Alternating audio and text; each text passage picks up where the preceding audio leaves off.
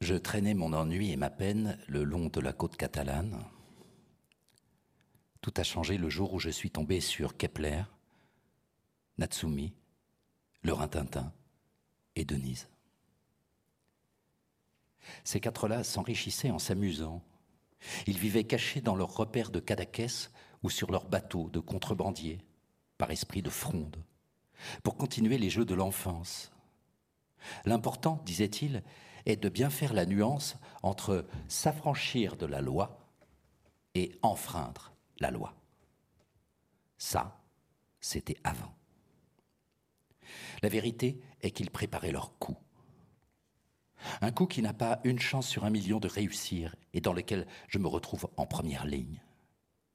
Cap sur la Sierra Leone, sa guerre civile, son virus Ebola, ses mines de diamants. Mais laissez-moi vous raconter l'histoire depuis le début. Chapitre 1er. Un Caritas à Cadaquès. Je les ai rencontrés à l'ancien poste frontière sur la route qui va de Cerbère à Portbou. Leur voiture était en panne. Ils attendaient tous les quatre, vêtus comme des princes, appuyés contre la carrosserie de la Mercedes. Plus personne ne passe par là, sauf pour admirer la vue au détour des lacets. La guérite des douaniers, le bar-restaurant et le magasin de souvenirs ont été abandonnés il y a des années. Chaque printemps, les mêmes mauvaises herbes à longues tiges grises repoussent au pied des murs décrépits. Il peut s'écouler des heures, une journée entière sous le soleil, sans que rien ne vienne troubler le silence et l'immobilité de l'endroit. J'ai stoppé la fourgonnette à quelques mètres d'eux. Ils m'ont observé avec curiosité. Aucun n'a bougé.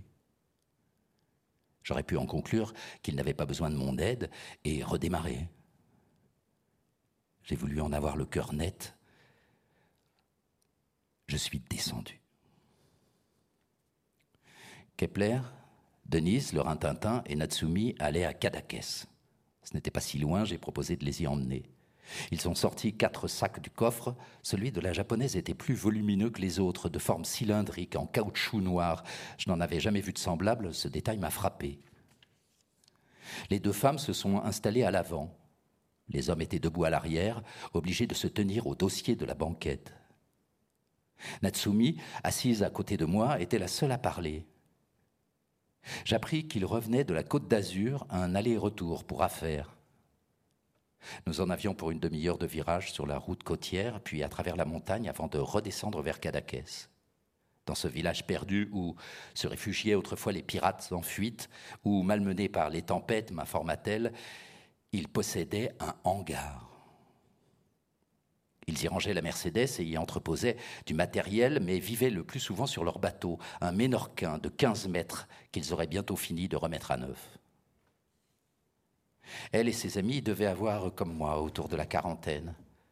Avec le beau foulard orangé qui couvrait ses cheveux et qu'elle avait fait glisser sur ses épaules en prenant place sur la banquette, sa robe de soie coquille d'œuf et ses souliers de satin clair, Natsumi ressemblait davantage à un modèle pour magazine qu'à une autostoppeuse ou une aventurière. Même chose pour les trois autres. Il y avait en eux quelque chose d'incompréhensible, dès la première vision, qui m'a attiré. Ils étaient ce que je ne serais jamais. Ils formaient une bande, j'étais seul. Ils détenaient un secret. Aujourd'hui, alors que j'en suis venu à si bien les connaître ensemble et séparément, l'attrait qu'ils exercent sur moi est toujours aussi fort, quoique pour des raisons différentes. Le hangar, comme il l'appelait, était un atelier de mécanique désaffecté, situé au fond d'une ruelle, en retrait de la plage. De l'extérieur, c'était bien un hangar. Passer la porte de métal coulissante, avec d'un côté l'emplacement pour la voiture et de l'autre leur moto, des canaux pneumatiques et un établi encombré d'outils, on franchissait le seuil d'un appartement en duplex, aussi remarquable par la simplicité de sa conception que par l'ambiance de calme et de netteté qui s'en dégageait. Les parties communes se trouvaient au rez-de-chaussée, les chambres à l'étage disposées autour d'une galerie donnant sur un puits de jour. Aussitôt j'ai pensé que j'aurais aimé habiter un lieu comme celui-là, avec des gens comme eux, si l'occasion m'en avait été offerte. Elle le fut le soir même, après notre premier dîner. La conversation s'était prolongée à la terrasse d'un bar au bord de l'eau où on servait des mojitos. Nous y étions encore attablés à minuit, à une heure, deux heures du matin. Il paraissait infatigable. Le rhum et leur récit de l'acquisition rocambolesque du hangar, vingt ans auparavant, me tournaient la tête. Il proposait de me retenir pour la nuit, ou plus longtemps, si je le désirais. Bonsoir. Jean-Hubert Gaillot, bonsoir. Bonsoir. Merci d'être là. Merci d'être avec nous pour euh, parler de ce livre, Action spéciale, qui vient de paraître aux éditions de l'Olivier. On remercie euh, Pierre Beau euh, pour cette lecture des, premières pages du roman. On va discuter de ce livre et, Pierre émaillera notre discussion de quelques autres lectures. C'est un roman d'aventure, un roman de genre, on va en reparler. C'est votre septième roman qui paraît chez l'Olivier. Le dernier, Le Soleil, avait paru en 2014. C'était aussi un roman d'aventure, une aventure euh, littéraire, et mm, sur les traces d'un manuscrit perdu. il avait reçu euh, le prix Vepler en 2014. Euh, Jean Hubert, vous êtes romancier, mais aussi cofondateur et co-directeur avec Sylvie Martini des, éditions Tristram. Alors, on va peut-être commencer par là, éditeur et auteur. Est-ce que c'est compatible, intrinsèquement lié? Bah, compatible, il faut croire que ça l'est, puisque euh, c'est le cas depuis, euh, toujours. Euh, Tristram depuis plus de 30 ans, la maison d'édition, et, l'écriture de, romans ou de textes de fiction depuis encore bien plus longtemps, depuis que je suis enfant. Euh, donc oui, techniquement, c'est compatible. La question qui m'est souvent posée, c'est euh, est-ce que c'est -ce c'est la même chose ou est-ce que ce sont euh, deux activités disjointes et peut-être même étanches l'une à l'autre Pendant très longtemps, c'est ce que j'ai cru, c'est que c'était deux vies différentes dans deux sphères totalement distinctes. Euh, et, aujourd'hui, euh, je pense euh, absolument l'inverse. C'est-à-dire que ça s'est totalement fondu dans ma propre existence. Et, d'un mot, je dirais que, que lire des livres, en écrire, en, publier, le cas échéant, en commenter sous forme de critique, ce, sont, ce sont autant de facettes d'une seule et même activité qui est de, au fond de, préférer vivre dans les, textes, dans les livres, euh, de manière à passer le moins de temps possible dans le, monde réel. De Tristram, vous dites, enfin vous dites, en tout cas c'est comme ça que la maison est présentée quand on, quand on tape euh, rapidement sur Internet, que c'est une association de malfaiteurs voilà, qui conviendrait parfaitement pour euh, découvrir, euh, pour euh, définir la, bande qui, est au cœur de ce roman, le groupe avec lequel le narrateur s'embarque, on l'a entendu naturellement, il est comme aimanté par eux. on va, on va entendre une autre lecture assez rapidement, mais j'aimerais qu'on revienne sur la constitution du dit groupe avant que le narrateur les, les les rencontres. Eux, comment ils se sont rencontrés? Qu'est-ce qui les unissent? Alors, ils se sont rencontrés à, Paris. 20 ans après euh, le début de l'histoire qui est raconté dans le, dans le, dans le, dans le, roman. Euh, le roman commence en, 2014 et se déroule pendant euh, une année, hein, donc en 2014-2015. ça signifie qu'ils se sont rencontrés au milieu des années 90. Ils avaient à l'époque 20 ans ou un peu plus de, 20 ans. Ils ont donc la quarantaine au moment des, des faits. Euh, ils se sont rencontrés en, l'espace d'une journée à la suite euh, d'une succession de concours de, circonstances et euh, leur, club des quatre s'est constitué instantanément. C'est-à-dire, dès lors qu'ils se sont trouvés, ils ne se sont plus jamais quittés. Les événements font qu'ils ont dû se rendre à, à pour découvrir le, regard dont il est question au début du, premier chapitre. ils y sont restés et, euh, ça les a mis en demeure de devoir euh, inventer la vie qui irait avec, cette, euh, avec cet endroit, puisqu'à puisqu'à 20 ans, évidemment, ils étaient tous, ils étaient tous étudiants. Enfin, voilà, c'était la, la vie de jeunes gens à, Paris. rupture totale et sans retour avec, avec cette vie-là. Donc, euh, comment se débrouiller? Le, roman est aussi l'histoire de, de, tout ce qu'il faut, euh, de tout ce qu'il faut imaginer, inventer, manigancer pour, euh, pour vivre élégamment et de manière amusante. S'enrichir en s'amusant. En, en, en jouant selon ses propres règles. Et est-ce que vous pouvez commenter leur nom? Denise, Natsupli, Natsumi, pardon, Kepler et le Rintintin. Je vais avoir peut-être un peu de mal à me souvenir de, de, l'histoire de chacun de ces, de ces, de ces noms. Euh, je suppose que c'est euh, qu'à l'origine c'est lié aux, personnalités que je leur ai, euh, ai imaginées. De,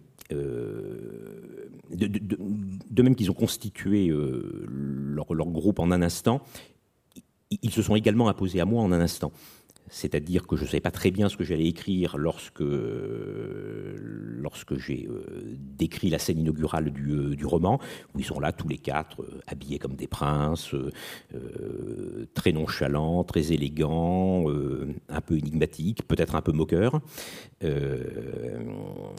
et donc j'ai vu ces quatre très beaux personnages à vrai dire, ressemblant aux amis que j'aimerais avoir dans la vie réelle. Je suis désolé si j'ai des amis dans la salle, que j'aime beaucoup aussi. Euh, mais, euh, mais dans un roman, c'est possible que les, que, que, que, que, les amis, cette fois, soient absolument euh, parfaits et surprenants à chaque minute et, et intéressants tout le temps. Et voilà. Bon. Et donc, donc j'ai eu la vision des quatre. il se trouve que c'était deux garçons et, deux filles.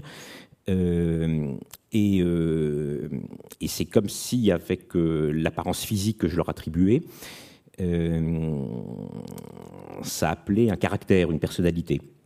je commence par Kepler, qui est un, grand garçon, brun, un peu, ténébreux, avec un, euh, une sorte de pli un peu soucieux sur le front en, permanence. Euh, il me semblait avoir les qualités d'un mathématicien, d'un ingénieur, d'un stratège.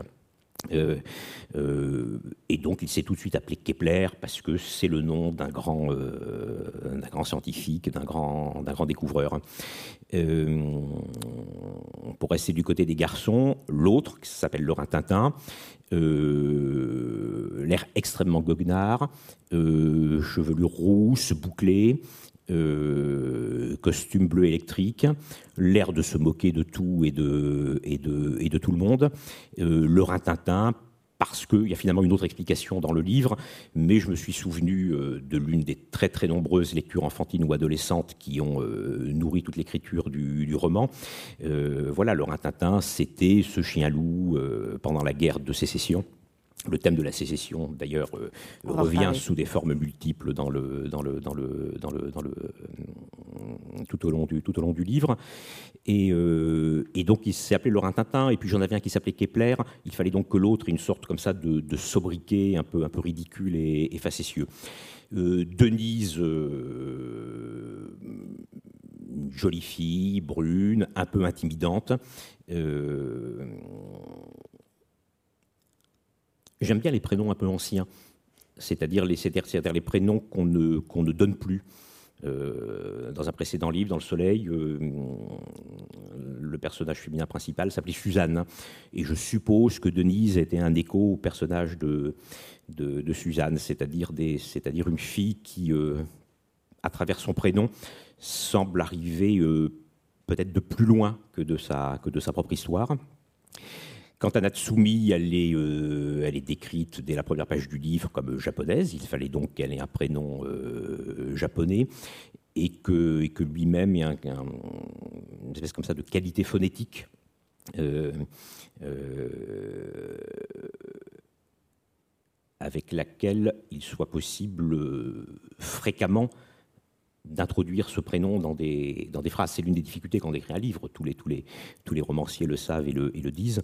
Euh, le choix d'un prénom est lourd de conséquences, il produit une image, mais c'est également euh, l'un des mots qui va revenir le plus souvent dans le, dans le livre, donc il ne faut pas qu'il pose de problème. Et il me semblait que ces quatre-là, et en particulier Natsumi, seraient un, serait un prénom euh, plein de souplesse, plein d'agilité, plein de, plein de possibilités, euh, également d'un point de vue, euh, point de vue sonore, acoustique. Elle est elle-même souple et agile, physiquement. On va écouter la, deuxième lecture tout de suite, un, un, un coup de ces quatre-là, qu'on va pouvoir commenter, un coup de dé.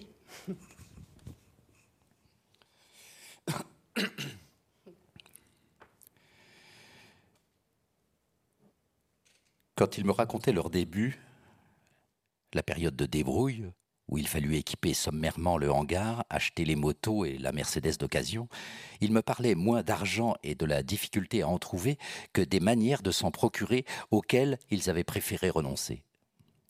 Aucun n'aurait accepté de travailler dans une banque, mais aucun non plus n'aurait voulu devenir braqueur de banque.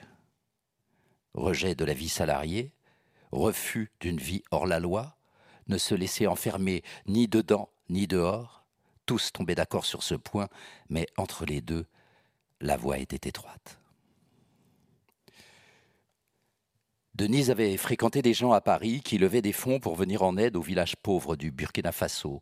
Son apport se limitait à traduire bénévolement des articles de revue ou des circulaires officiels. Elle le faisait vite et bien, avec la satisfaction de se savoir utile. Son nom, peu à peu, avait circulé dans les milieux de l'action humanitaire. On la sollicitait pour des travaux plus longs et ardus, parfois rétribués. Le Rintintin avait des dispositions pour le jeu, à 18 ans, il finançait ses études grâce aux grilles du loto sportif qu'il remplissait chaque semaine. Au départ, des quatre, sans doute était-il le plus hostile à toute idée de travail contre salaire et le moins regardant sur la légalité. Quand il eut vent de la possibilité d'empocher de meilleurs gains en recourant au paris clandestin, il n'hésita pas. Natsumi, le mercredi, le vendredi et le samedi, donnait des cours de jiu-jitsu à Rosas, puis elle en donna à Figueras, interrompant ceux de Rosas, ensuite à Barcelone, abandonnant ceux de Figueras. La distance augmentait, le nombre de ses élèves aussi, ses revenus également. Elle put espacer les séances. Kepler et le Rintintin discutaient interminablement de paris. On pouvait parier sur n'importe quoi les chevaux, les courses automobiles, la boxe, les combats de coq, le sexe du prochain rejeton de la famille royale, quel pays serait la cible du prochain attentat? Le Rintintin leur avait appris le poker et ses variantes. Il progressait rapidement, Kepler surtout. Bientôt, il fut imbattable. Et une nuit, alors qu'il les observait autour de la table, concentrés sur les cartes, beau, si beau, et débordant de classe, un carré d'as à Cadaquès, il décida qu'il était temps de voir les choses en grand. Kepler avait un idéal, esthétiser l'existence sous tous ses aspects. Une victoire élégante représentait pour lui davantage qu'une victoire. L'argent propre, qu'est-ce que c'était? Il aimait les billets neufs, tout juste imprimés et qui n'avaient jamais servi. Mais ça n'était pas son idée de l'argent propre. L'argent qu'on pouvait gagner à droite ou à gauche, comment savoir s'il ne résultait pas d'une activité de blanchiment? Dans certaines villes, la moitié des commerces, les trois quarts des bars et des restaurants, la totalité des lieux de nuit servaient à blanchir. Des pans entiers de l'économie étaient gangrénés. Le seul argent propre était celui qu'on faisait surgir du néant par un tour de passe-passe réussi. Pendant les heures de cours de Natsumi, le rintintin traînait à Rosas dans les arrière-salles des cafés. Il jouait petit, sans trop se faire remarquer pour tâter la température. Un jour, Quelqu'un l'emmena dans un club où de jeunes bourgeois en vacances se donnaient le frisson en surenchérissant au hold'em poker avec les économies de leurs parents. Les garçons avaient son âge, un peu plus de 20 ans, et des fiancés bien élevés qui se tenaient avec prudence loin du jeu. Le Rintintin imagina l'effet que produirait sur cette jeunesse dorée l'irruption de Denise à son bras, celle de Natsumi au bras de Kepler. Cette descente sur Rosas, tous dans la Mercedes, Kepler au volant, fut leur première opération méthodiquement préparée.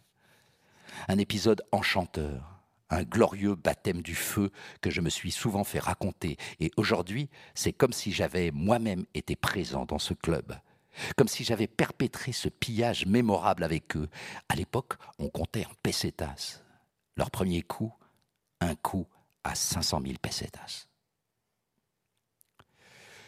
Deux soirées consécutives, le Rintintin avait perdu un peu d'argent en jouant encore mal, encore plus mal que ses victimes. Tout en perdant, il leur parlait de ses amis français dont il mythifiait les talents et les relations dans le monde parisien des médias, du divertissement, faisant miroiter qu'il pourrait, un jour futur, les leur présenter. Il avait prononcé les mots magiques célébrité, chanson, télévision. Et même s'ils n'avaient été crus qu'à moitié, le Rintintin sentait qu'ils étaient accrochés, qu'ils avaient trop envie de se pousser du col pour ne pas rêver malgré tout à l'une de ces rencontres qui ouvrent les portes et accélèrent le destin. Quand pourrait-on les voir, ces amis du showbiz? Une paire de sept encore perdue qu'elle déveine. Le Rintintin sortit un autre billet de sa poche avec une moue. Il vit la lueur de triomphe dans l'œil des garçons, et ça le savourait. Il employa, pour livrer l'information attendue, le ton détaché qui en impose au gogo.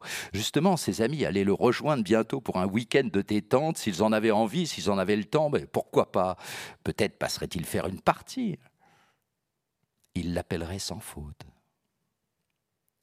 Ils sont entrés en parlant fort, en riant, en se soutenant les uns les autres, l'air d'avoir bu quelques verres de trop. Denise marchait au centre, un bras autour de la taille, celui de Rintintin. Sa main glissait dans celle de Kepler, lui-même enlaçant Natsumi aux épaules. Sans gêne, ils firent ce que les gens qui se croient seuls au monde, comme inconscients du magnétisme qu'ils exerçaient sur la bande de garçons et filles, avertis trente minutes plus tôt de leur venue par le Rintintin, et qui avaient eux aussi soigné leur style, ils se laissaient admirer sous toutes les faces, caressés par ces regards envieux, Denise, lancée dans les anecdotes mondaines, mentionna, avec une complaisante familiarité, les prénoms d'une chanteuse et d'un acteur en vue dont la presse du cœur avait révélé l'idylle parisienne. Kepler s'étonna de n'avoir rien à boire. Natsumi se ventousa à son tour contre le rintintin. Denise lui déposa un baiser dans le cou, quand il parut se souvenir enfin de l'existence de leur proie, qui s'était regroupée dans un coin. Les présentations, Grand moment d'esbrouf. À rebours de la logique, le Rintintin ne dit pas un mot en faveur des amis de Paris, vantant au contraire les dons remarquables des jeunes du club, l'humour des filles, qui en étaient absolument dépourvues, l'éloquence et la brillante capacité conceptuelle des garçons, dont ce n'était pas le fort. Sans leur laisser le temps de se ressaisir, Natsumi, Denise et Kepler ont engagé la conversation. Les rôles étaient inversés. Tombés sous le charme d'une paire de garçons chacune, Natsumi et Denise semblaient découvrir de quelle irradiation sont capables les hommes authentiquement séduisants. Elle paraissait dans un état second et se pinçait les lèvres d'incrédulité, mais c'était pour ne pas rire. Kepler était en extase devant la moins jolie des filles. Celui-ci se montra d'ailleurs très spirituel et pleine de mordants à son contact, la partie du Rhin. Les autres pimprenelles, telles les candidates paniquées d'un concours de Miss, s'impatientèrent. Le Rintintin les rassura, son ami n'agissait ainsi que par courtoisie, leur tour viendrait. Que désirait-elle boire? C'était le signal. On faisait tourner les équipes. Kepler voulait noter les coordonnées de la fille. Il n'avait pas de stylo sur lui. Le Rintintin pouvait-il s'en occuper? Comme ce dernier attrapait le poignet de l'heureux élu et l'entraînait à l'écart, Kepler prit sa place auprès des pimprenelles et recommença son numéro. Au même instant, les intrépides Denise et Natsumi échangèrent leurs cavaliers. Tous ces garçons, la tête dans les étoiles, étaient persuadés d'avoir le ticket. Il revenait au Rintintin de choisir le moment où on mettrait fin au simagrée. Il a attendu que les esprits s'échauffent, laissé les regards s'attarder sur la bouche de Natsumi et s'apesantir suffisamment dans le décolleté de Denise jusqu'à être certain qu'elle les tenait en leur pouvoir. Puis il a frappé dans ses mains pour réclamer l'attention. Qui se sentait d'attaque pour une partie? Les garçons se sont rués vers la table en jouant des coudes pour être assis à côté de leur nouvelle chérie. Kepler et le Rintintin ont quitté les Miss à regret et se sont installés sur les chaises libres. Chacun connaissait son rôle. Des nuits durant, ils avaient simulé ce genre de partie à huit. Ils étaient prêts pour le hold-up. Il fallut cinquante minutes pour plier l'affaire, pas une de plus. Opérer ainsi au nez et à la barbe nécessiterait d'abord de la vitesse, avait prévenu Kepler. Plus ça durerait, plus le risque augmenterait que l'une ou l'autre de leurs proies recouvre sa lucidité et dessille le reste du groupe. Une heure, c'était le maximum. Au-delà, mieux vaudrait avoir décampé. Ils firent mieux que cela, 50 minutes chrono, avec un rendement de 10 000 pesetas par minute. Denise et Natsumi vampaient les joueurs pour nuire à leur concentration tout en les incitant avec frénésie à miser gros. Kepler et le Rintintin se tortillaient sur leur siège, alimentaient les miss à distance avec des bons mots, sans donner l'impression de beaucoup s'intéresser au jeu. Sous ces dehors dissipés, ils comptaient les cartes et communiquaient par signes, misaient, relançaient, amassaient les jetons, insufflaient un rythme infernal à la partie. La difficulté était de finir déclarer qu'ils ne jouaient plus, se faire payer leur dû, partir, comme ils étaient venus. Natsumi avait un foule aux dames par les as. Elle a abattu ses cartes victorieuses, as de pique, as de trèfle, et dit oh, qu'elle avait honte d'avoir autant de chance. Elle se retirait. Elle espérait pouvoir leur accorder bientôt une revanche. Quand se reverrait-il?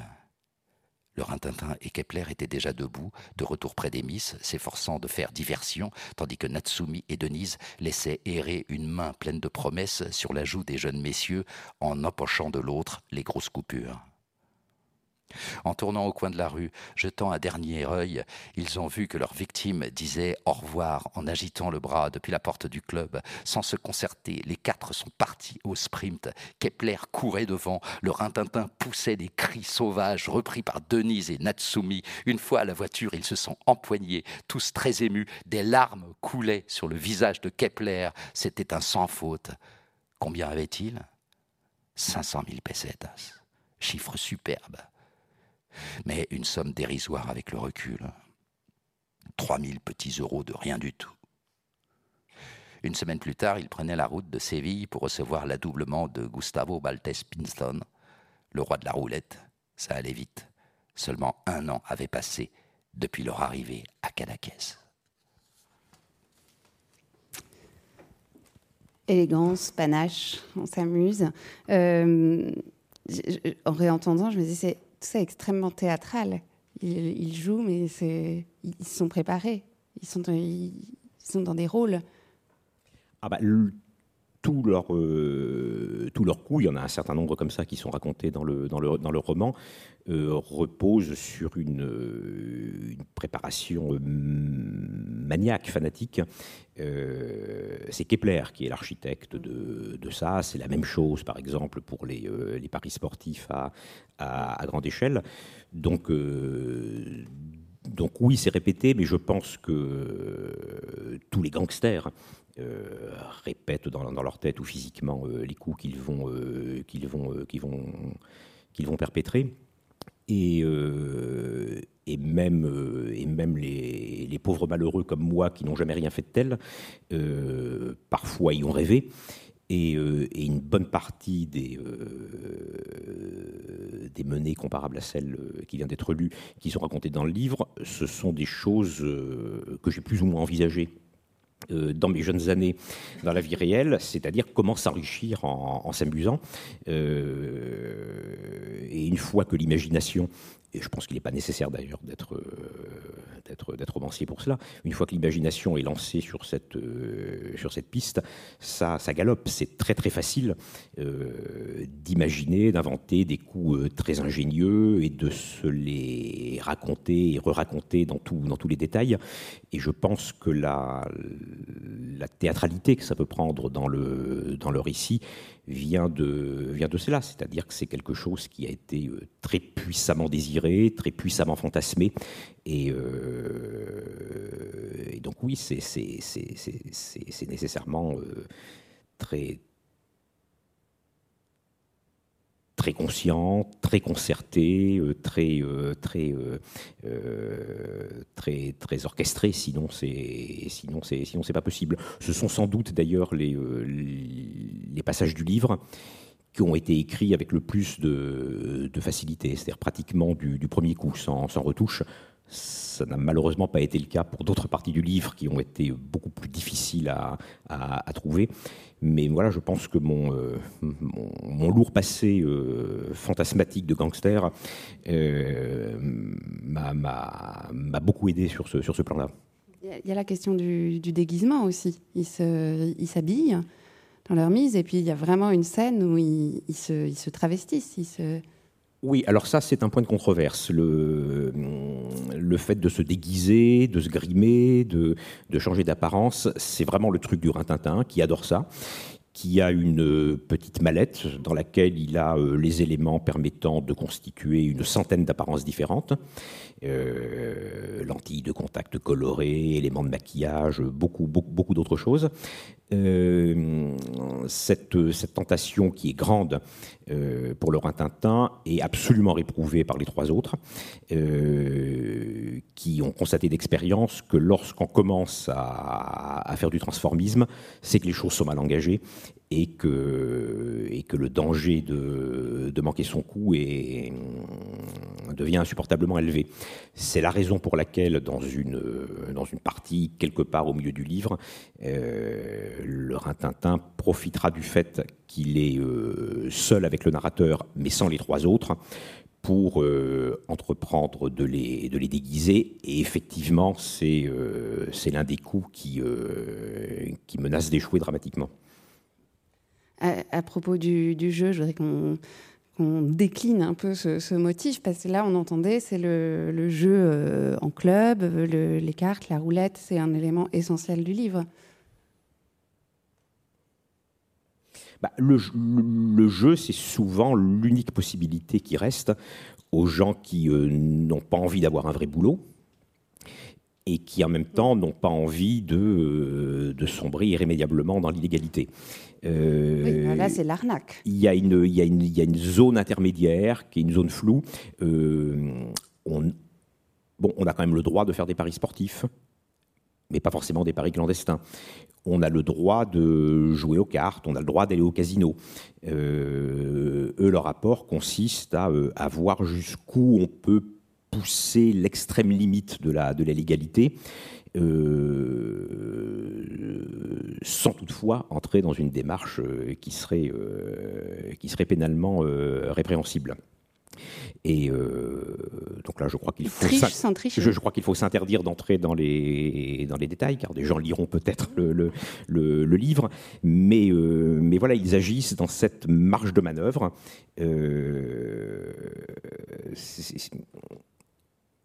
On a le droit de jouer au poker, mais on a aussi le droit de jouer intelligemment au poker.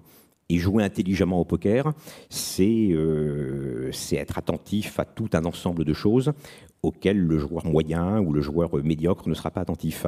C'est pareil pour la roulette, euh, et c'est pareil pour toute la gamme des jeux auxquels il se, il se livre. C'est une, une forme d'optimisation de, de la performance. Et là, dans le, les, performances, il y a les, performances sportives aussi. Là aussi, c'est un jeu. Il y a une scène de match de football. Je sais que Pierre Beau regrette beaucoup de ne pas lire euh, ces pages. Oui, moi aussi. Mais euh, voilà, il y a aussi une analogie entre le, jeu de la roulette, le jeu sportif. C'est ça aussi. Alors le jeu sportif, c'était autre chose, puisqu'il se trouve que 2014, c'était une année de, de, Coupe du Monde en Amérique du Sud. Euh, et qui a été, alors évidemment, ça a été très facile pour moi de faire puisque je l'ai écrit en connaissant les résultats. Mais l'action se déroule avant qu'il était possible de connaître les résultats. Et euh, bon, je ne vais pas m'étendre trop longtemps, rassurez-vous, sur le, sur le foot, mais cette Coupe du Monde a été passionnante puisque la quasi-totalité des euh, favoris incontestables, non seulement ont été battus, ont mordu la poussière, mais très rapidement dans la compétition et souvent de manière euh, absolument grotesque. Par exemple, l'Espagne, qui était archi-favorite, et qui a été ridicule pendant les trois petits matchs qu'elle a, qu'elle a fait, qui ont été une déroute, une déroute retentissante. Et,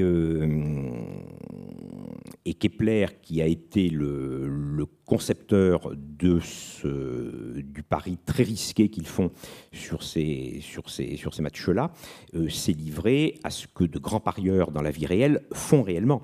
C'est-à-dire qu'il s'est intéressé à tous les aspects des équipes qui allaient être en compétition, euh, de leur vie, euh, la vie personnelle de chaque joueur, des entraîneurs, l'hygiène de vie, les petits incidents, et, euh, pour en déduire une sorte d'algorithme extrêmement, extrêmement sophistiqué, permettant de considérer de manière suffisamment certaine qu'une équipe présentée comme favorite en réalité euh, aura de grandes difficultés, les aura très vite, et qu'une équipe qui ne paye pas de mine parce que c'est une petite nation, parce que les joueurs ne sont pas célèbres, ne jouent pas dans de grands clubs européens, euh, à l'inverse, aura démontré dans des matchs d'entraînement, des matchs amicaux, de préparation, euh, une espèce comme ça d'esprit de, groupe, d'esprit d'équipe, qui peut les rendre, les rendre redoutables.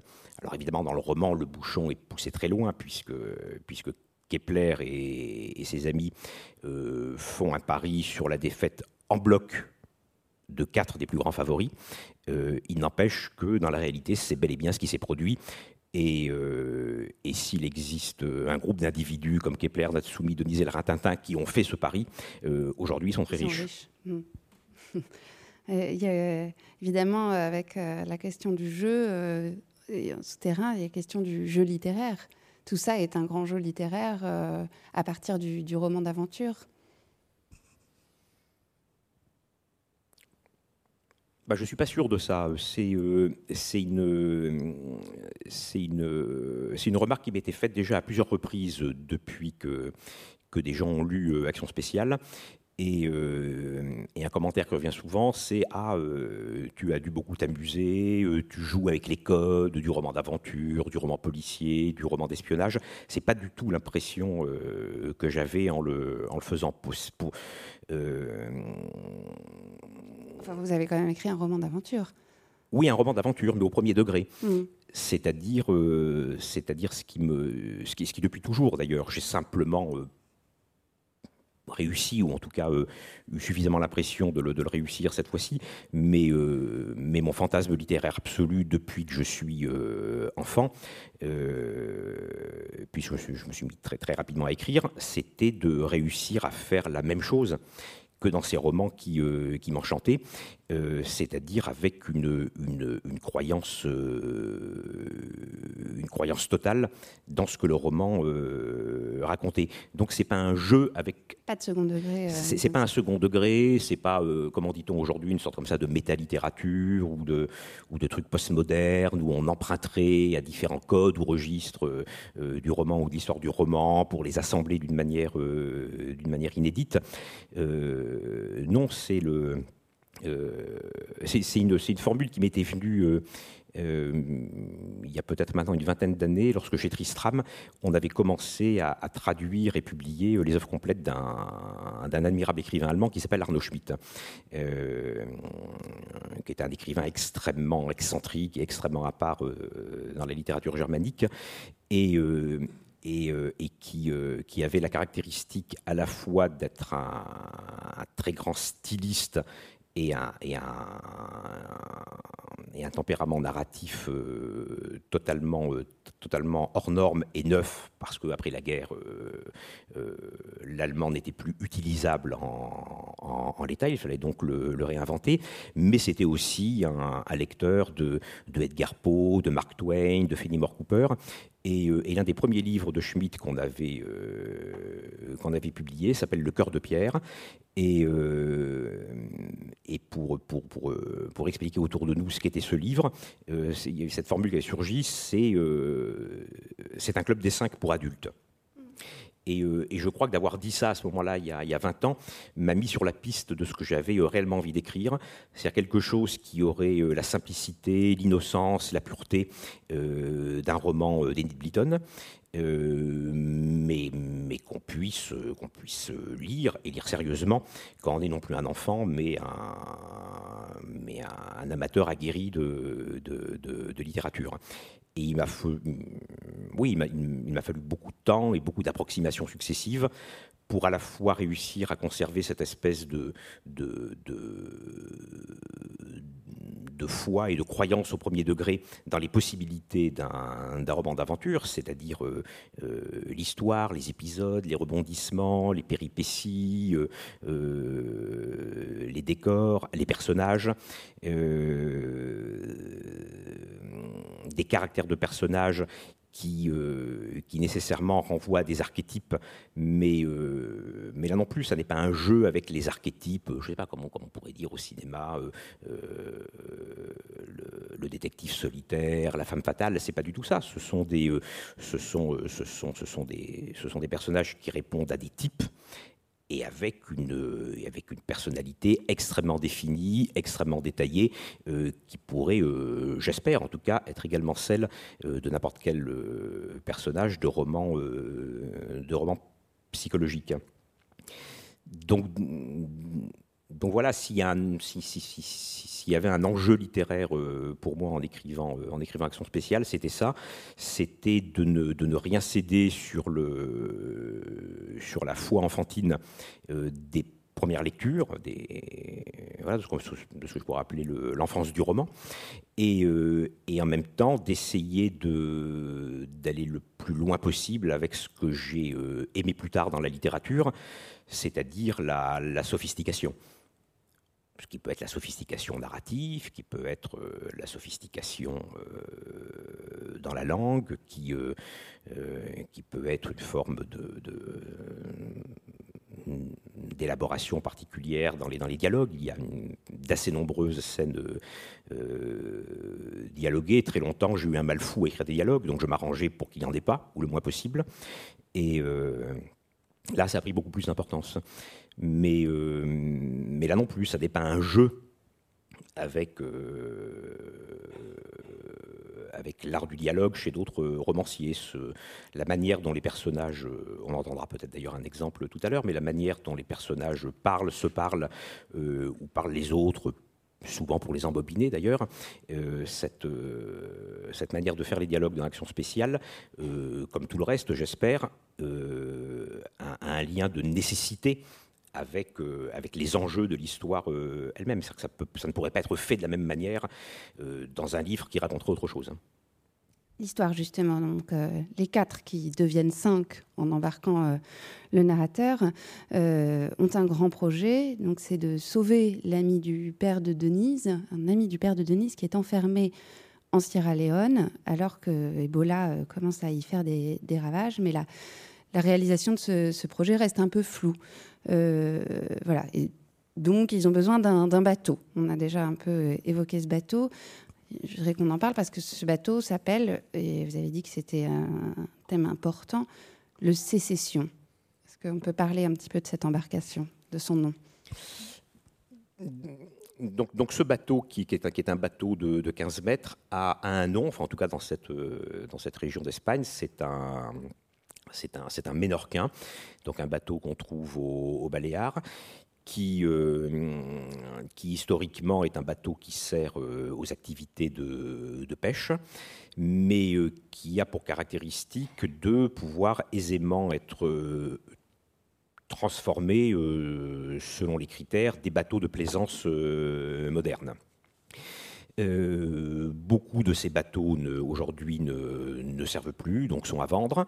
15 euh, mètres, c'est déjà un grand bateau, donc, donc on, peut, on peut en effet les acheter pour, euh, euh, peut-être pas pour une bouchée de pain, mais en tout cas pour une somme qui est assez, euh, ridicule pour, euh, de tels, bateaux.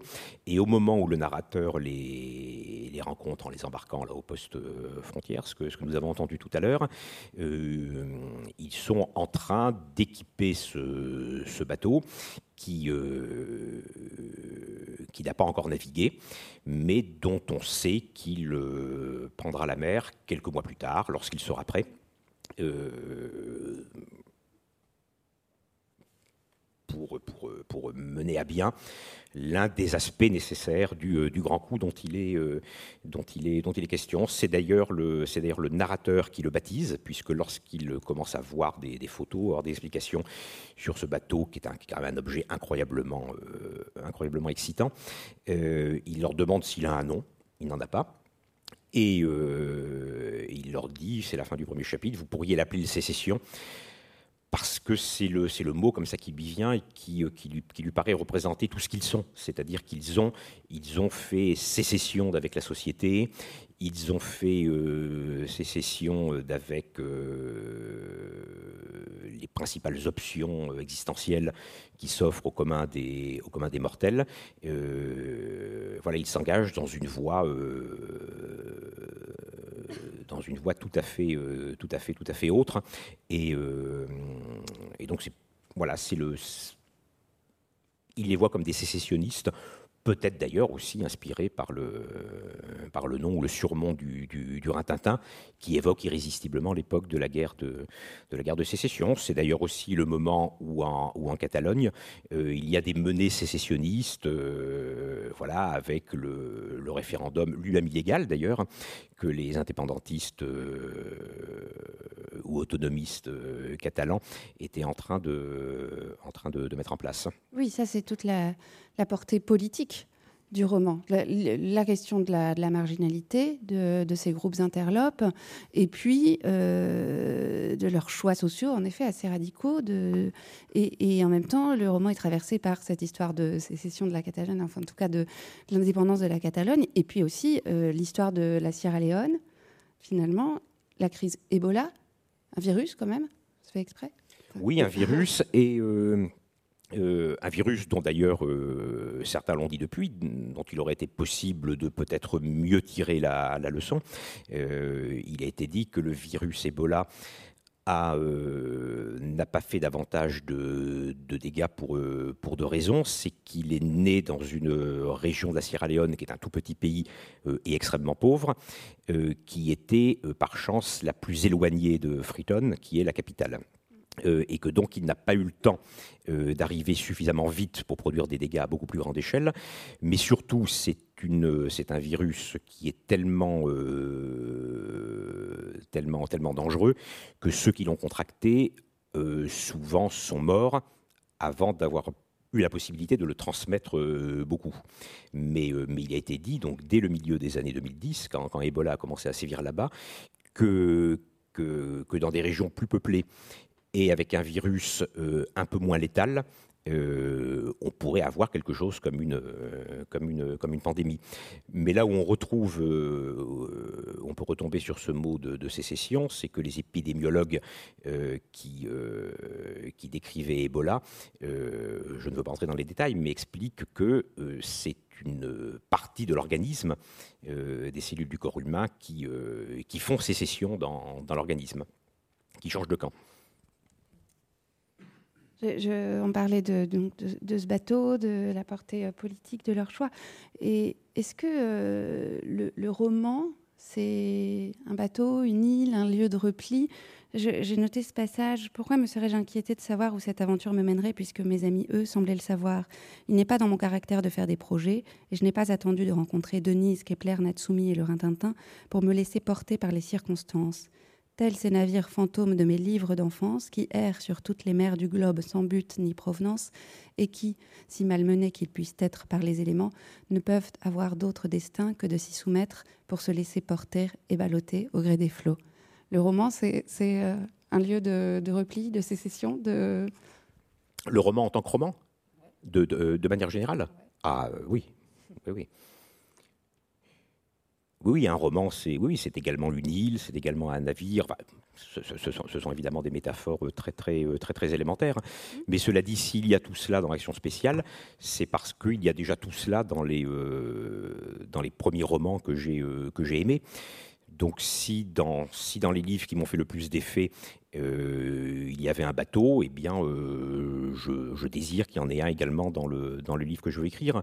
Euh, s'il y a une île, eh bien, je veux également une île. Si, etc. Ce, sont, encore une fois, c'est au premier degré, ça n'est pas un jeu, mais, mais il aurait été hors de question de, de tourner le dos à des motifs ou à des véhicules, euh, d'une part qui ont fait leurs preuves, et, euh, et, qui recèlent un potentiel romanesque aussi, euh, aussi, aussi, aussi prodigieux. Et, et, alors, désormais, je peux en parler en connaissance de cause, puisque j'ai à mon tour écrit un roman d'aventure il n'y a aucun risque à reprendre ces motifs euh, usés jusqu'à la corde dans un, dans un nouveau livre, parce que précisément ce sont des motifs et des éléments tellement forts que, euh, que par eux-mêmes, ils ont la capacité à produire euh, quelque chose de neuf, ou en tout cas une nouvelle variation par rapport aux, archétypes, du, aux archétypes du, du, genre. Et quelque chose me dit que de vouloir placer l'originalité ailleurs, euh, c'est-à-dire euh, c'est un roman d'aventure, donc euh, il va y avoir le bateau, l'île et la mer, donc je vais faire le contraire. c'est peut-être courir le risque, au contraire, de, de, de, reproduire les clichés autrement, par inadvertance, et, de manière en tout cas plus difficilement, plus difficilement évitable. je pense que là, au contraire, lorsqu'on lorsqu'on réemprunte des, véhicules et des formes qui ont déjà servi, euh, l'impératif d'aller ailleurs, ou en tout cas, euh, enfin, au, moins partiellement, euh, est, d'une telle nécessité qu'on le fait. On pourrait s'amuser à, relever tous les espaces clos du roman qui sont comme des, microcosmes de l'univers que se crée le groupe. Alors évidemment, le hangar, on a parlé de l'île, du bateau, il y a la voiture aussi. Euh, il y en a un sur lequel on va s'arrêter un tout petit peu plus longtemps. On va entendre euh, une lecture, c'est la chambre d'hôtel. Euh, mais avant de l'entendre, donc c'est Denise et le narrateur qui, sont enfermés tous deux dans une chambre d'hôtel. Est-ce que vous pouvez nous dire comment, comment ils se retrouvent là? Alors là, on a quitté la Catalogne, on est à, Madrid. je vais quand même tâcher d'en dire le, moins possible. ils sont à Madrid dans une chambre d'hôtel qui est un peu un hôtel de deuxième catégorie. Euh, ils attendent un coup de téléphone, euh, important pour la suite, et bizarrement, ce coup de téléphone n'arrive pas. Euh, donc il y a un petit peu de temps qui passe, ce qui donc produit ce huis clos entre Denise et le, et le, et le narrateur. Une qui désirait que ça dure le moins longtemps possible, et l'autre qui désirait que ça ne s'arrête jamais.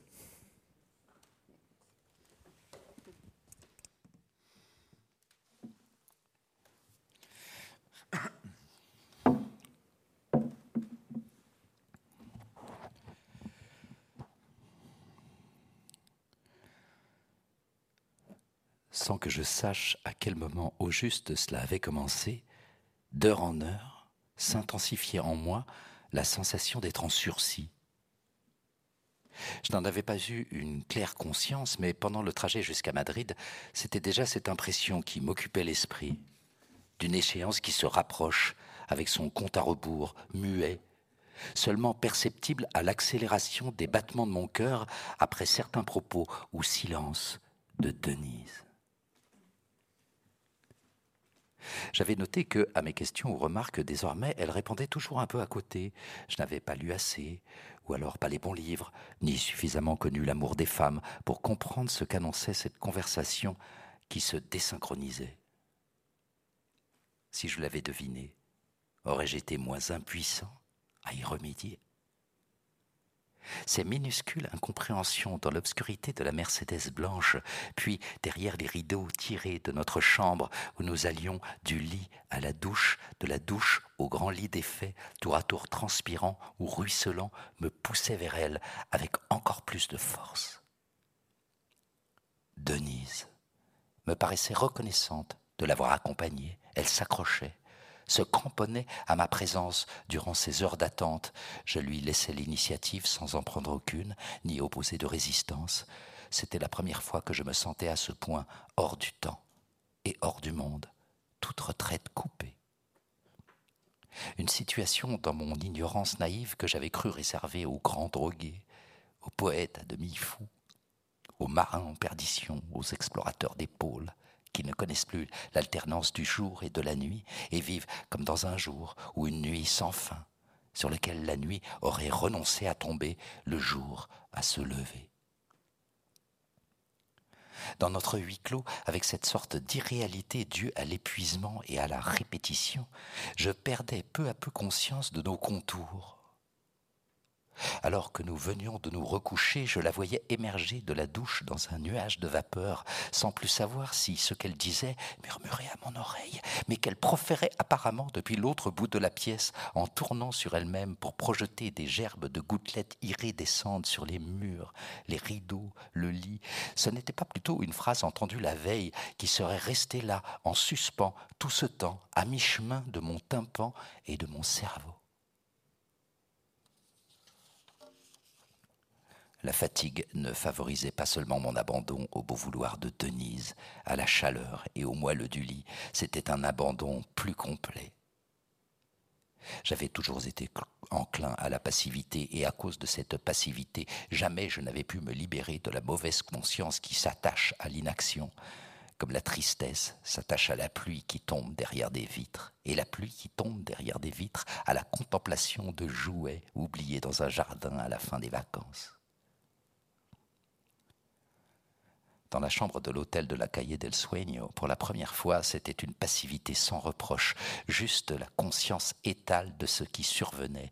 J'enregistrais les phénomènes tels qu'ils se présentaient, la résonance d'un mot qui s'étire, des gestes plus doux, plus suaves, une impression d'élasticité, plaisir, lassitude. Ces choses, à présent, avaient moins d'importance que leurs variations, et les variations étaient sans fin. Ça n'était plus moi, ça n'était plus Denise, mais un univers de sensations autonomes qui m'incluait et l'incluait, croyais-je, en nous indifférenciant. Ces phénomènes étaient dus à la brièveté de mes endormissements. Plus d'une fois, allongé auprès de Denise pendant qu'elle visionnait les actualités de SLBC, j'avais connu de semblables distorsions dans la continuité des images et des sons. Jamais je n'avais conscience de m'endormir, mais tout le temps celle de me réveiller. Les distorsions étaient infimes, à peine décelables. Sans doute n'avais-je fermé les yeux qu'une seconde ou deux. À l'antenne, c'était la même speakerine mélodieuse, pourtant.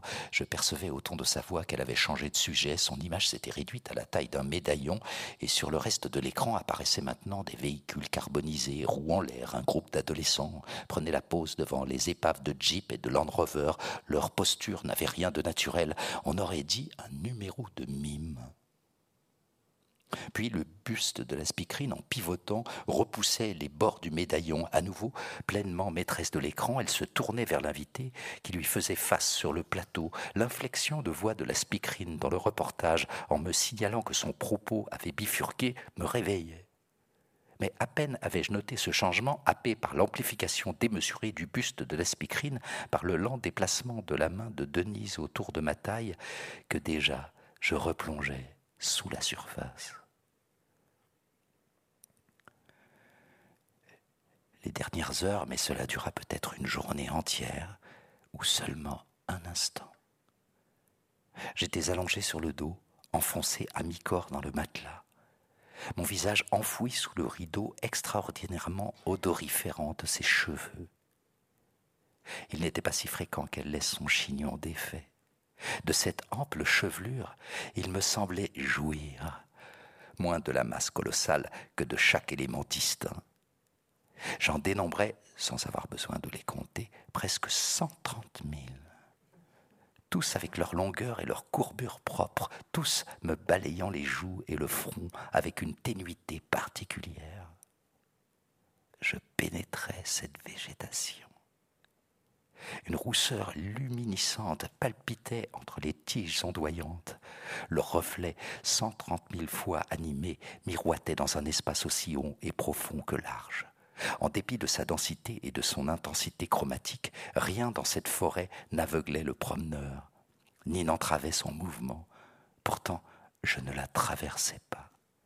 J'y tournais sur moi-même plutôt, comme à l'intérieur d'une pelote. Le matelas avait cessé d'être une surface plane, il m'enserrait de tout son moelleux aux épaules, hanches, et me soulevait, me faisait bien, me faisait si bien rouler d'un côté et de l'autre du lit que dans cette giration je ne distinguais plus le dessous du dessus, ni l'arrière de l'avant. J'avais renoncé à m'orienter. À quoi bon? Les choses finiraient par retrouver leur stabilité, et si ce n'était pas le cas, si mon destin était de tournoyer indéfiniment dans ce cocon à la moiteur familière, idéalement mou, chaud, odorant, pourquoi résister? Pourquoi vouloir que ça s'arrête? Au lieu de cela, je m'ensevelissais davantage dans la chevelure épaisse, je la respirais J'admirais comme chaque filament tour à tour luisait d'une nuance spéciale. Je me concentrais de toutes mes forces sur ces cent trente mille caresses brèves, prolongées, drues, éparses. Elles m'atteignaient en chute libre, en vrac, par de souples descentes de mèches du plat de leurs boucles ou une à une de la pointe du cheveu. À aucun moment je ne soupçonnais que ces féeries capillaires, dont tous les détails me ravissaient, dans la longueur de ralenti à la précision microscopique, aient pu emprunter leur imagerie à d'anciennes publicités pour shampoing. À ce degré d'ahurissement, la matière fait et pense ce qu'elle veut.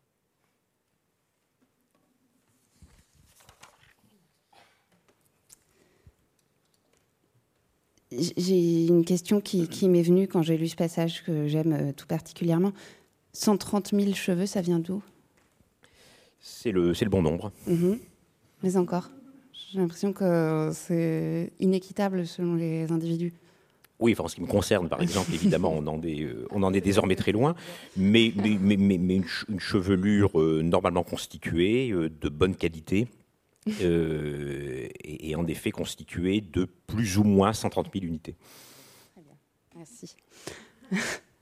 Euh, on entend là euh, un autre aspect du livre, c'est tout, ce qui a trait à la, sensualité, à la dimension amoureuse. Et alors là, une vraie question, c'est que finalement,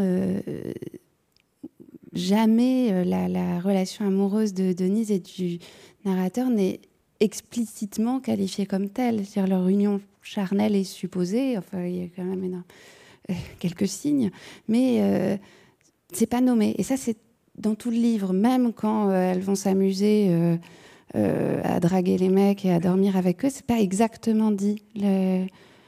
C'est souterrain. Oui, et de la même manière, dans, dans l'histoire personnelle et collective antérieure de, Kepler, Natsumi, euh, Denise et, Laurent Tintin. Euh, euh, c'est effleuré parfois, mais, sans jamais que ça, que ça apporte des, précisions satisfaisantes. est-ce qu'il s'agit, est-ce qu'il s'agit de l'histoire de deux couples avec d'éventuelles permutations Est-ce qu'il s'agit d'amour à quatre? Est-ce qu'il s'agit euh, d'amitié? Est-ce qu'il s'agit euh, de rien de tout cela? Euh, À vrai dire, moi-même, j'en sais absolument rien. Et, je ne me suis pas du tout intéressé à cet aspect des choses. Peut-être parce que, et je reviens une nouvelle fois aux lectures d'enfance, ce, sont, ce sont des livres sans ce sont des livres sans, d'une part sans sexualité, euh, mais ce ne sont pratiquement jamais des histoires d'amour. Hein. Ce sont des histoires de fascination. Ce sont des histoires de, éventuellement de, d'emprise, euh, d'emprise acceptée, d'emprise, d'emprise recherchée. et c'est peut-être extrêmement pervers de ce, de ce point de vue-là. Mais, mais là non plus, ça ne, ça ne peut pas passer par les formes habituelles, canoniques des relations entre les, entre les gens. Et je pense que si, si, si, si la relation de ces quatre-là n'avait pas déjà à ce niveau à caractère, euh, caractère exceptionnel et peut-être invraisemblable, euh, rien de tout le reste ne serait euh, possible. C'est une condition, c'est une condition sine qua non. Et quant à l'éventuelle histoire d'amour entre Denise et le, narrateur, ça n'était pas plus nécessaire et intéressant de l'élucider que le reste, puisqu'on ne peut jamais savoir euh, où commence et où cesse le, stratagème. Ce sont des stratagèmes dans des stratagèmes dans des stratagèmes. Euh, voilà, d'une certaine, manière,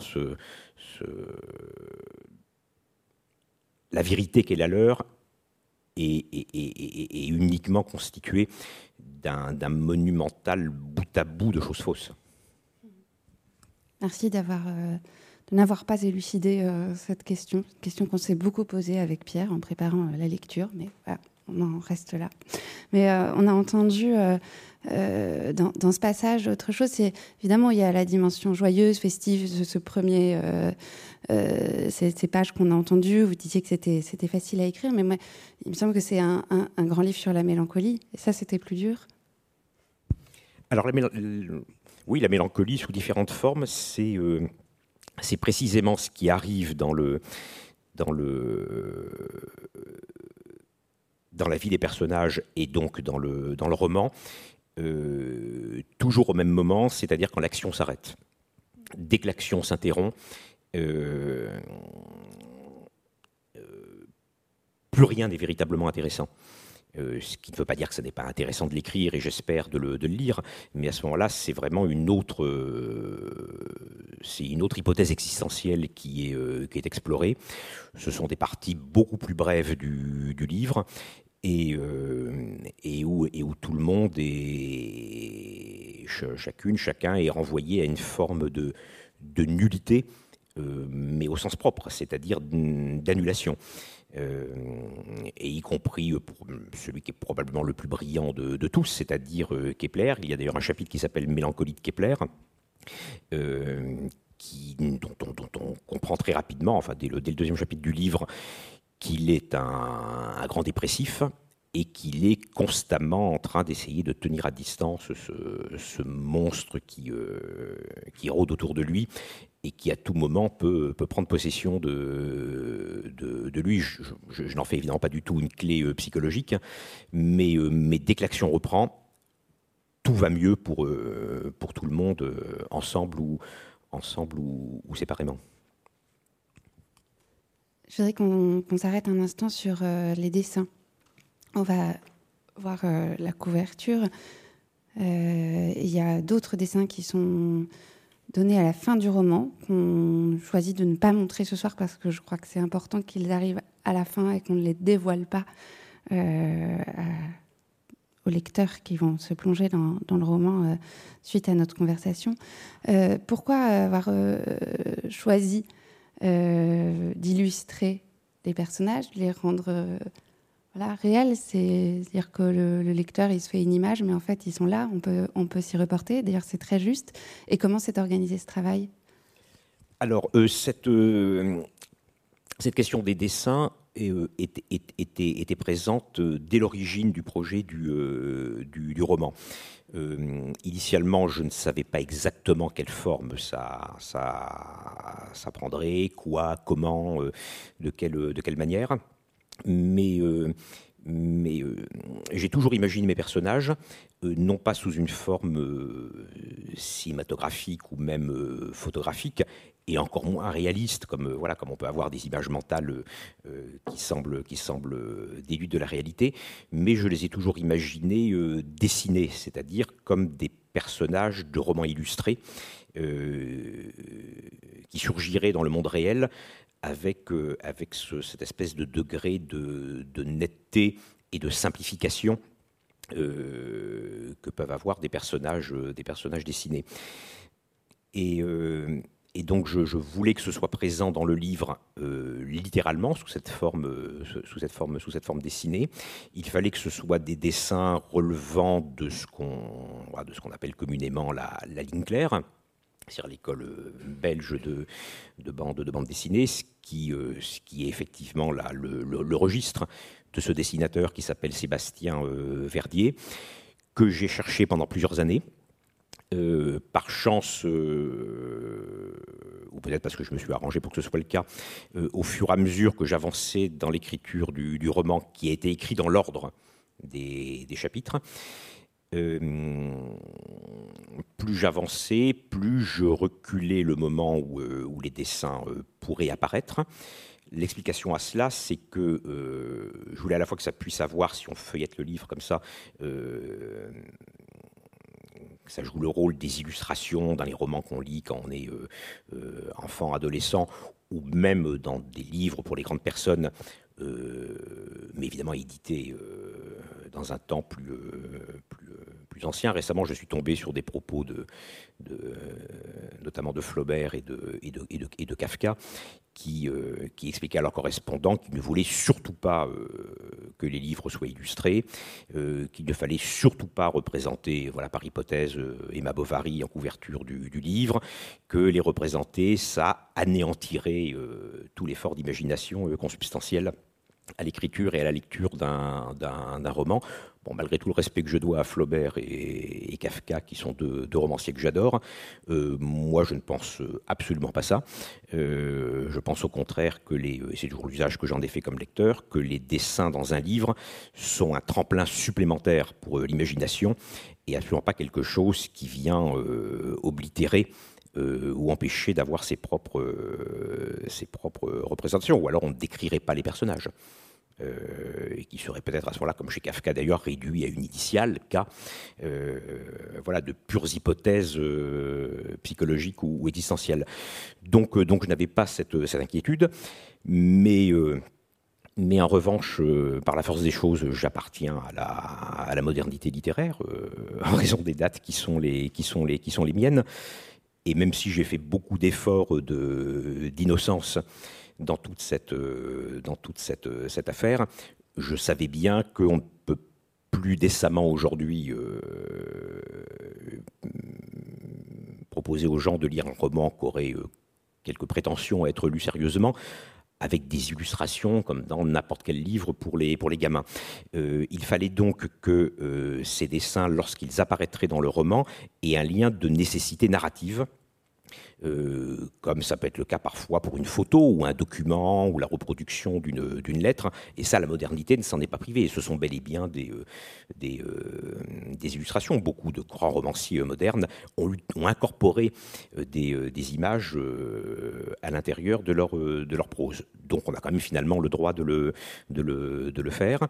Et, et, plus j'avançais vers la fin du roman, plus se précisait la manière euh, dont il serait justifiable euh, narrativement que euh, des dessins apparaissent et les lecteurs le découvrent le, moment venu. Et puis ça m'a aussi permis de bénéficier de beaucoup plus de temps pour trouver le, dessinateur. Et donc l'écriture du livre s'est échelonnée sur une assez longue période, hein, peut-être 5 ou 6 ans. Et pendant ces cinq ou six années, puisque le, désir qu'il y ait des, illustrations euh, était présent dès le, départ, euh, j'ai passé mon temps à euh, flasher sur des, dessinateurs dont je découvrais le, travail. à chaque fois, ça me démangeait de les contacter. et puis pendant de nombreuses années, je ne l'ai pas fait parce que soit c'était des gens que j'admirais trop, et donc euh, j'avais peur de les, de les, contacter, ou je savais bien qu'on me demanderait à lire le roman, et j'avais l'impression que c'était pas encore suffisamment avancé ou suffisamment euh, au point, euh, où je craignais que malgré toute l'admiration que je pouvais avoir pour les dessins de, de tel ou tel, que finalement ce soit peut-être pas tout à fait euh, ce dont le livre avait, avait, avait besoin. Évidemment, on ne peut pas engager une collaboration pour ensuite euh, rétro-pédaler. Donc j'ai attendu aussi longtemps qu'il était décemment possible de le, faire. Et, c'était une chance puisque je suis tombé un peu par hasard d'ailleurs six mois avant de terminer euh, l'écriture du, livre, donc vraiment au moment où j'arrivais dans les chapitres où ça, où ça chauffait par rapport à cette question des dessins, sur un livre publié chez Dargaud qui s'appelle Orwell, qui est un, très très très très beau roman graphique, comme on dit aujourd'hui, qui, en réalité est une, biographie dessinée de, de George Orwell, euh, livre que je recommande parce que c'est euh, une lecture tout à fait passionnante, mais, mais surtout en découvrant les les dessins de ce, livre, donc de, Sébastien Verdier, dont je n'avais jamais entendu parler, euh, j'ai été, euh, été absolument saisi parce que c'était exactement ce que j'avais imaginé comme type de, comme à la fois comme type de trait, euh, mais également comme, comme force euh, suggestive. Et surtout, c'était des dessins qui, euh, qui, qui, sans être, sans être une, sorte comme ça de truc vintage, faisaient écho aux souvenirs que j'avais de bandes dessinées qui ont enchanté mon enfance, des choses que tout le monde a oubliées aujourd'hui, mais enfin qu'on pouvait lire voilà, dans l'hebdomadaire Tintin, le journal des lecteurs de 7 à 77 ans, euh, qui étaient d'ailleurs souvent des histoires comme ça de d'aventuriers ou de gens un peu un peu un peu un peu suspects. C'était c'était euh, oui c'était c'était des dessins qui euh, c'était des dessins qui finalement ressemblaient beaucoup aux, dessins qu'on pouvait trouver sur les affiches des films de, de l'époque, qui étaient plus souvent des dessins que des, que des photos du, que des photos du film et qui, euh, et qui je trouve, euh, loin d'empêcher l'imagination, au contraire, constitue une sorte de suggestion supplémentaire, euh, comme ça, à mi-chemin entre le fantasme et la réalité, qui me, qui me, paraissait, qui me paraissait pouvoir faire corps avec, avec la raison d'être de ce, de ce roman. Une dernière question avant un dernier moment de lecture. Euh, porte sur le, langage. À un moment, il est question de Kissimi Camara. Euh, c'est un centre de détention en, Sierra Leone où est censé être enfermé euh, l'ami du père de Donis qu'elle veut sauver. Et alors les personnes qui, les détenus, les personnes qui sont enfermées, auraient développé un langage propre qui est tout en implicite et, en sous-entendu. Et d'ailleurs, c'est comme ça que Denise et lui échangent dans leur courrier. Tout est euh, terrain à, interprétation, un double jeu. Mais c'est aussi comme ça que, fonctionne le groupe. Il on a toujours l'impression qu'un mot en cache un autre, en fait, le langage est toujours un code entre eux. Et puis, il y a les, les accros géniaux de Natsumi, les accros de langage. Oui, ça c'est une autre manière de parler euh, de ce que nous disions euh, tout à l'heure, c'est-à-dire que tout n'est constitué que d'une succession de choses fausses, de moments faux, euh, et pas simplement que la modernité en a, convenu finalement un peu facilement parce qu'il s'agirait d'une représentation ou d'un spectacle qui ne serait pas la chose réelle. Euh, c'est plutôt qu'il s'agit de traduction. Euh, ça peut être l'occasion de reparler, euh, de reparler d'édition, puisque désormais pour moi tout cela est la, est la, est la même chose. je pense que, alors évidemment, si on traduit, si on traduit un livre d'Arnaud Schmitt en, en, français, évidemment on propose une traduction. Euh, de ce texte allemand en français, mais, euh, Arnaud Schmitt, euh, lorsqu'il a écrit le texte original en allemand, ou dans son allemand à lui, c'est naturellement déjà une traduction. Et, et, ainsi à perte de vue, c'est-à-dire que le, on baigne perpétuellement, du début à la fin, dans, une, dans une traduction d'un réel qui, euh, qui, est absolument insaisissable et, euh, euh, définitivement inaccessible. Donc là aussi, mes personnages et leurs semblables se contentent de pousser le curseur un peu plus loin qu'on ne se contente de le faire dans la communication courante, par exemple tout de suite dans notre, dans notre conversation. il y a d'autres d'autres arrière-plans à explorer, il y a d'autres doubles fonds à, découvrir. et il faut donc être très attentif à ce qui se passe parce que les indices sont, euh, sont potentiellement euh, partout. Et évidemment, euh, comme d'ailleurs le narrateur est souvent amené à le constater, il dit depuis le début de cette histoire, j'ai constamment l'impression que je ne regarde jamais au bon endroit. Ils avaient en commun de savoir choisir leurs mots, c'est-à-dire d'employer aussi les mauvais mots à bon escient. on va entendre la, dernière lecture qui, je pense, va complètement dans le sens de, de ce qu'on vient de dire. Tiens, échange, Pierre Beau réaliser cette performance d'être les quatre personnages en même temps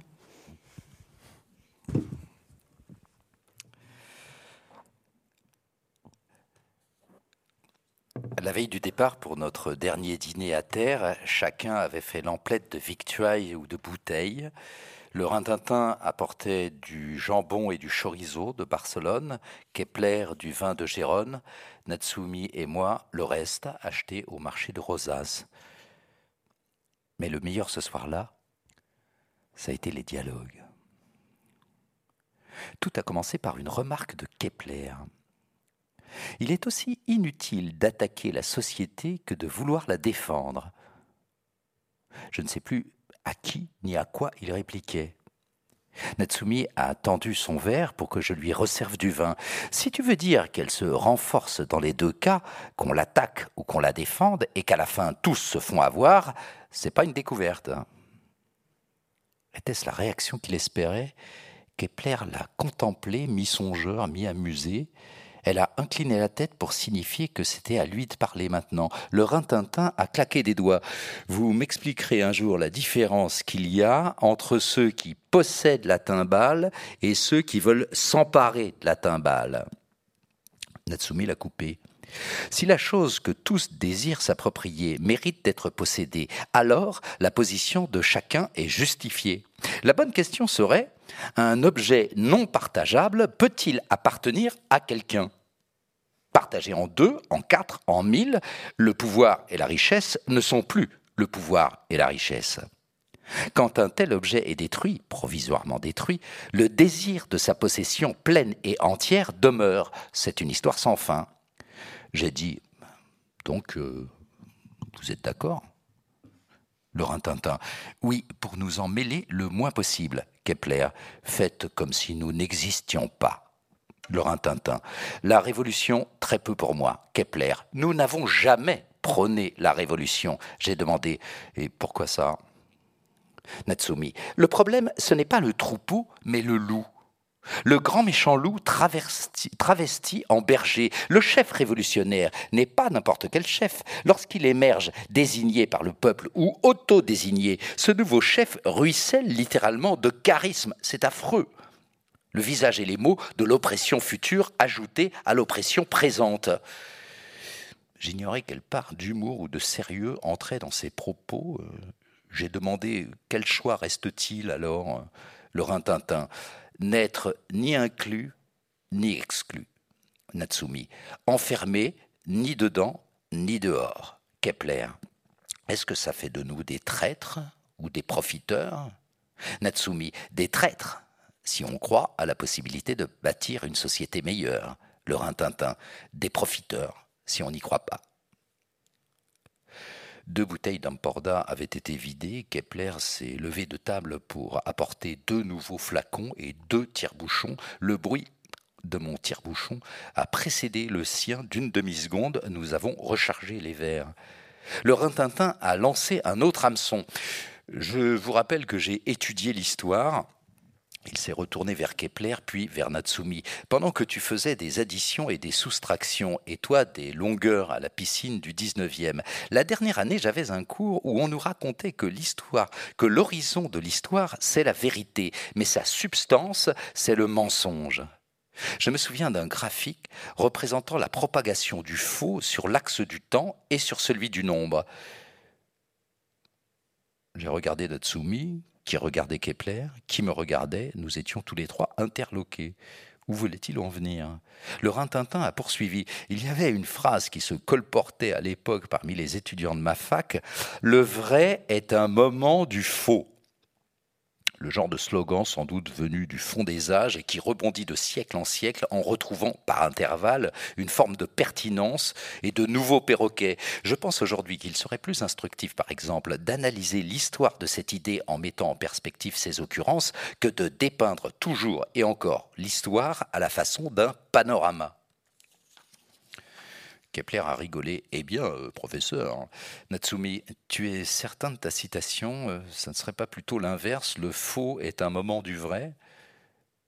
Kepler, la pub et la politique ont en commun d'aimer les slogans. Elles les fabriquent en substituant un mot à un autre, en prenant le contre-pied de la phrase attendue. Il y a moins bien, mais c'est plus cher. On comprend qu'il s'agit de vendre un produit. L'imagination au pouvoir, là c'est plus ambigu. Est-ce pour faire la réclame d'un gadget technologique, d'un candidat et de son programme Natsumi? Le contrat de confiance, moi. Darty. Natsumi. Le changement dans la continuité, Kepler. Georges Pompidou. Moi. Construisons dans un monde qui bouge, Kepler. Le CIC. Natsumi. Votre argent m'intéresse, moi. La BNP. Natsumi. 100% des gagnants ont tenté leur chance, moi le PMU, Kepler, erreur, la française des jeux. Le Rintintin, progressisme, déclinisme, nihilisme, chacun de ces conceptions s'appuie sur une lecture particulière de l'histoire. A-t-elle un sens? Est-elle dépourvue de sens? L'histoire se répète-t-elle ou ne se répète-t-elle pas? Si elle se répète, que répète-t-elle au juste? Des faits similaires, des séquences complètes de faits, le mode d'engendrement de ces faits Natsumi, assez avec l'histoire. Kepler. Ce n'est pas toujours un avantage d'en savoir long. Le Rintintin. Il y a deux sortes de gens. Ceux qui pensent qu'il y a deux sortes de gens et les autres. De qui est-ce? Moi. Salvador Dali?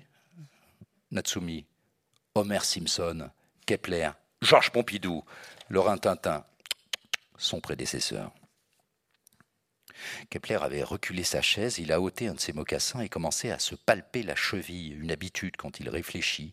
Le Rintintin a fait observer en désignant les flacons aux trois quarts vides qu'à ce rythme-là, on allait manquer de munitions. Le temps que j'aille chercher la cinquième bouteille, Natsumi avait redéclenché l'assaut. Natsumi. Admettons que l'amélioration de la société, dans la limite d'une redistribution toujours plus ou moins biaisée des privilèges, ne soit qu'une chimère. D'accord, ça ne peut pas s'améliorer, mais ça peut empirer. La société opprime l'individu tout en le protégeant et en se protégeant elle-même. Quand survient un péril supérieur, on ne peut plus se contenter de compter les points. Je m'apprêtais à déboucher la bouteille. Kepler, cette bouteille de vin est à l'image de la société que tu décris, robuste d'aspect, mais aisément fracassable. L'étiquette promet beaucoup, elle promet monts et merveilles, mais la qualité et la pérennité du contenu sont aléatoires. Si ce vin est bon, le serait-il davantage après une ou deux années de cave supplémentaire? S'il déçoit, est-ce qu'il aurait fallu la, la boire plus tôt? La bouteille ignore ce qu'elle contient. Dans tous les cas, sa contenance sera insuffisante. Il est donc inutile de la vanter pour sa qualité supposée que de l'incriminer pour sa faible capacité débouche là. Natsumi. Les anciens avaient un mot pour ces analogies tordues. Kepler. Avec l'ivresse, ce qui est droit devient tordu et ce qui est tordu paraît droit. Natsumi. Raccroche-toi aux branches. Le Rintintin. Une société subit des pressions internes et externes. Le désordre qui résulte d'événements internes est l'affaire de ceux qui croient et espèrent en cette société. Pourquoi me sentirais-je concerné? Euh, J'ai demandé et euh, les pressions externes, le rintintin. Leurs causes sont souvent similaires. Le fait de désordres qui se produisent dans les sociétés voisines, animées par les mêmes intérêts et les mêmes croyances. Natsumi, encore tes souvenirs de la fac. Le rintintin, je réfléchis à haute voix, j'essaye de déterminer dans quelles circonstances et pour quelles raisons je devrais me sentir obligé d'agir en faveur de la société. Je n'en vois pas beaucoup. J'ai rempli nos verres en veillant à équilibrer les niveaux. Le Rintintin était celui qui tenait le mieux l'alcool. Kepler ne perdait pas le contrôle, mais ses raisonnements d'ordinaire si clairs, passé le verre de trop, devenaient ce soir-là plus sinueux et confus. Natsumi, l'imprévisible Natsumi, quant à elle, se montrait de moins en moins déconcertante à mesure qu'elle buvait. Ou était-ce mon propre état qui me faisait paraître droit ce qui était tordu et tordu ce qui était droit? Natsumi. Le citoyen est à lui-même son meilleur ennemi. Laurent Tatin, tu viens de l'inventer, celle-là. Natsumi. Le citoyen reproche à la société d'être ce qu'elle est. Il s'épuise à se faire entendre, à réclamer une attention qu'elle ne lui accordera pas. La société rend les citoyens coupables d'être ce qu'ils sont, trop ignorants ou trop savants, trop pétitionnaires ou trop abstentionnistes trop pauvre ou trop riche, trop économe, pas assez consommateur, mais cependant trop gaspilleur et pas assez recycleur. Ce harcèlement mutuel auquel se livrent les citoyens et la société fait une seule et même victime, l'individu, à la fois comme harceleur et comme harcelé. Le rintintin, tyran à la maison, tyrannisé hors de la maison, ou bien tyran au travail, mais tyrannisé en rentrant du travail. Il y a presque autant d'exemples qu'il existe d'individus. Kepler. Si c'est pour nous dire que les hommes forgent eux-mêmes les maillons de leur propre chaîne, nous le savons déjà. Natsumi. Premier de ces maillons, la famille, et à sa suite, tout groupe humain hiérarchisé. Le Rintintin. Famille, école, bureau, des sociétés en modèle réduit conçues pour dresser l'individu et le compromettre. Kepler. Briser un maillon raccourcit la chaîne sans la rompre, Natsumi. Or, une longue chaîne vaut mieux qu'une chaîne courte.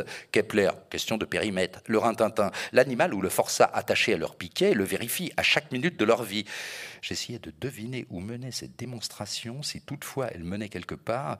J'ai demandé pourquoi une chaîne, à condition qu'elle soit longue, ne serait pas préférable à l'absence de toute chaîne et attachement en m'entendant formuler la question, j'ai constaté que je m'exprimais comme eux à présent. Ils m'avaient inculqué leur langage, leur tournure d'esprit.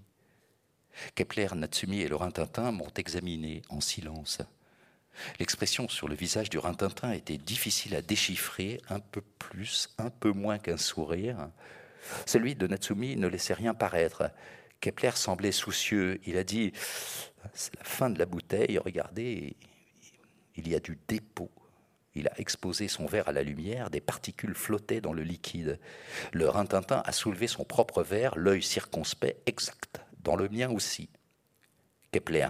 Vers la fin des années 60, un sous-marin de l'armée française, le Minerve, a disparu au large de Toulon. On n'a jamais retrouvé l'épave. On ne l'a peut-être jamais cherché. L'équipage comptait 52 hommes. Ils attendent toujours au fond de l'eau, dans leur cercueil de métal.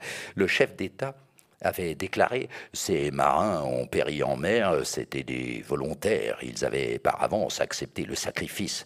Natsumi. Georges Pompidou Kepler, son prédécesseur. J'ai hésité à sortir deux bouteilles de parafita du carton ou d'abord une seule. Je pressentais que notre soirée était loin d'être terminée. Comme souvent, il feignait de débattre avec mes véhémences, en étant d'accord sur tout, les idées ne les intéressaient pas tant que ça. Il cherchait la meilleure formulation. Il n'essayait pas de faire valoir des points de vue, encore moins des opinions, plutôt de les dissoudre. Avant cette soirée, je n'avais pas perçu combien, au fond d'eux-mêmes, ils étaient désespérés.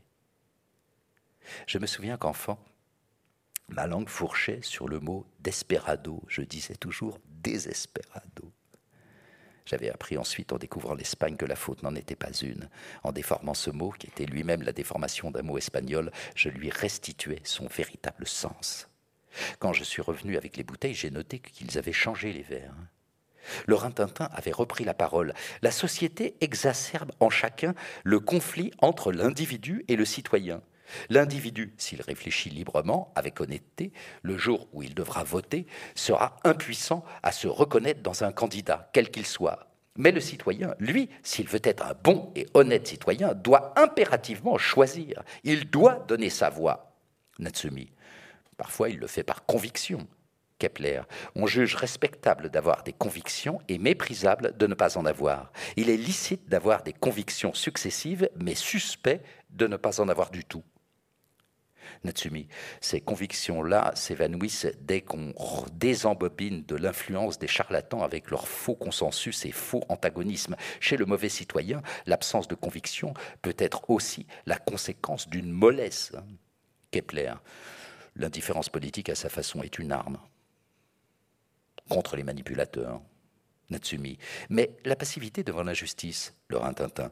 L'indifférence n'est pas la neutralité. Kepler. Agir quand le péril menace, cela relève d'un réflexe, pas d'une conviction. Une question me brûlait les lèvres. Une phrase était prête depuis plusieurs minutes dans ma tête. Au ping-pong, certains joueurs sont tellement bons en défense qu'ils se refusent à attaquer, même lorsqu'une erreur de l'adversaire leur offre un point tout fait. Vous ne matchez jamais?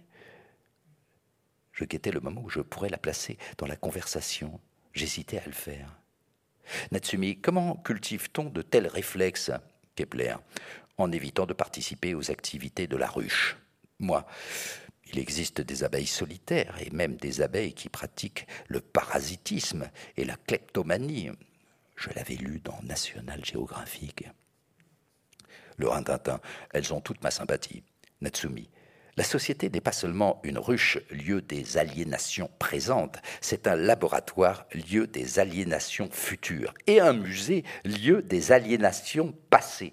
La visite du musée peut mériter le détour, Kepler, pour effrayer les enfants, leur Tintin, et leur montrer combien les conditions de la vie présente sont douces en comparaison. Natsumi, tu as étudié l'histoire, je ne vais pas te faire un dessin. Leur Tintin, les mécanismes sont éternels. Exposer la souffrance du passé et ses causes circonstancielles, c'est occulter la persistance des causes fondamentales et leur rôle dans la souffrance du présent. Kepler, quand je souffre, j'ignore pourquoi je souffre. Fuir la ruche m'a délivré de tout, sauf de la mélancolie. Parfois, je me surprends à penser aux consolations qu'une vie d'esclave aurait pu m'offrir. Le Rintintin, l'éloignement favorise ce genre d'illusion. Natsumi, comme pour la nostalgie du pays natal, Kepler, il y a des banalités qui font plaisir à entendre. Natsumi, je résume. L'esclave rêve d'être libre et l'affranchi rêve du temps où, esclave, il rêvait d'être libre. C'est bien ça, Laurent Tintin La liberté n'abolit pas le désir de devenir libre. On n'est jamais absolument certain de la posséder, mais à l'instant où on en est privé, on est sûr de l'avoir perdue. La vie en société repose sur ce paradoxe. Kepler, il est donc aussi inutile d'attaquer la société que de vouloir la défendre. Natsumi, euh, là, on commence à tourner en rond. Nous, on ne va pas tourner en rond. Merci. Merci euh, Pierre pour cette lecture. Merci Jean-Hubert pour cette conversation. Merci beaucoup. Mm.